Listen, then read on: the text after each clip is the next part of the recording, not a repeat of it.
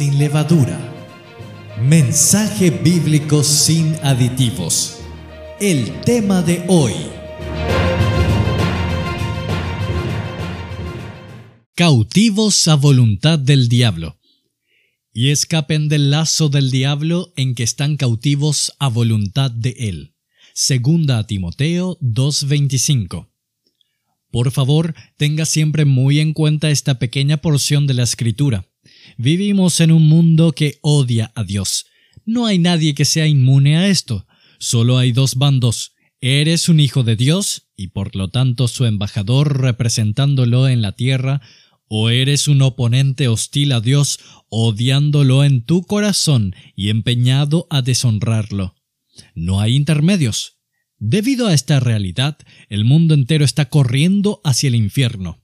Efesios 2, 1 al 3 nos dice esto. El versículo bíblico que encabeza este mensaje nos dice un par de cosas sobre los incrédulos.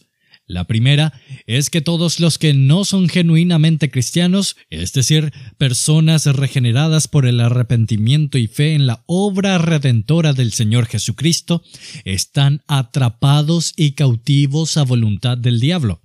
Esto incluye a tu dulce abuela idólatra, a tu mejor amigo mujeriego, a cada político que rechaza a Jesús en la historia de la humanidad. Esto significa que son incapaces de ver la belleza de Cristo, de entender las cosas de Dios. Están ciegos y son prisioneros. Son incapaces de complacer a Dios. Esto nos dice en Romanos 8:8. Y por lo tanto, solo buscan sus propios intereses. La segunda cosa que recordamos es que el mundo está haciendo activamente la voluntad de Satanás y de los demonios. Esto significa que la mayoría de las personas a su alrededor no son neutrales, sino que están activamente comprometidas en complacer a su padre el diablo. Lo sepan o no, buscan no solo sus propios intereses, sino también los del príncipe de los demonios, sirven a su padre y se empeñan en complacerlo. De nuevo, lo sepan o no. Por supuesto, Dios en su bondad ha dado a la gente una brújula moral como está escrito en la Biblia, en Romanos 2, 14 y 15, que dice, Porque cuando los gentiles que no tienen ley hacen por naturaleza lo que es de la ley, estos, aunque no tengan la ley, son ley para sí mismos, mostrando la obra de la ley escrita en sus corazones, dando testimonio su conciencia y acusándoles o defendiéndoles sus razonamientos. Pero a pesar de esto, el ser humano en general mantiene voluntariamente su pecaminosidad, pero debemos entender que todos los hombres en la tierra son malvados y estarán ante Dios en juicio un día, mereciendo plenamente la condenación eterna que recibirán. Dice en Apocalipsis 20, 13 y 15, Y el mar entregó los muertos que había en él, y la muerte y el Hades entregaron los muertos que había en ellos, y fueron juzgados cada uno según sus obras, y el que no se halló inscrito en el libro de la vida fue lanzado al lago de fuego.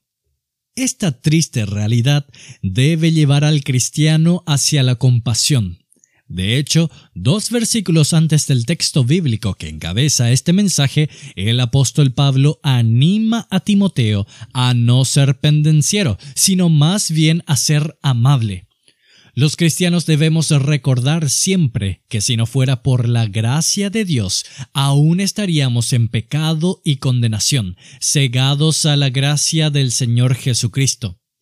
Al imaginar las almas que Dios pone a su alrededor, se ve a la gente que está en una condición desesperada.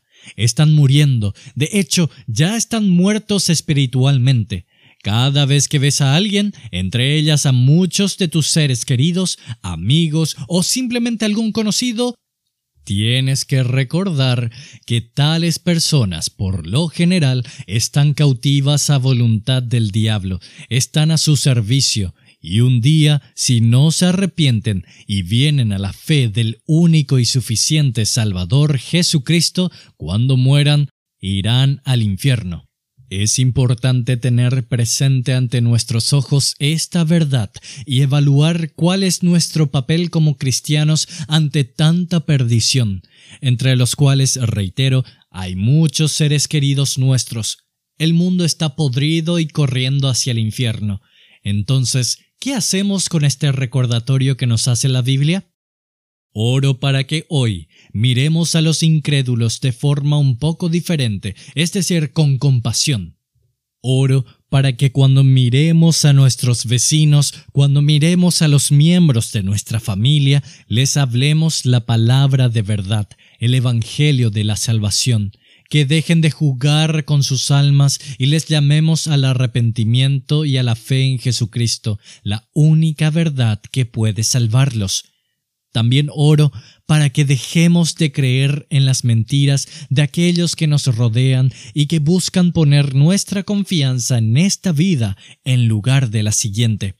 También oro para que miremos a los oyentes de forma un poco diferente, que este recordatorio sobre la condición del mundo nos lleve a amarnos más fervientemente entre hermanos y hermanas en Cristo, que dejemos de lado los asuntos insignificantes y que nos pongamos a perdonar y a amar a aquellos con los que pasaremos la eternidad el mundo se está pudriendo y está próximo el día de su condenación.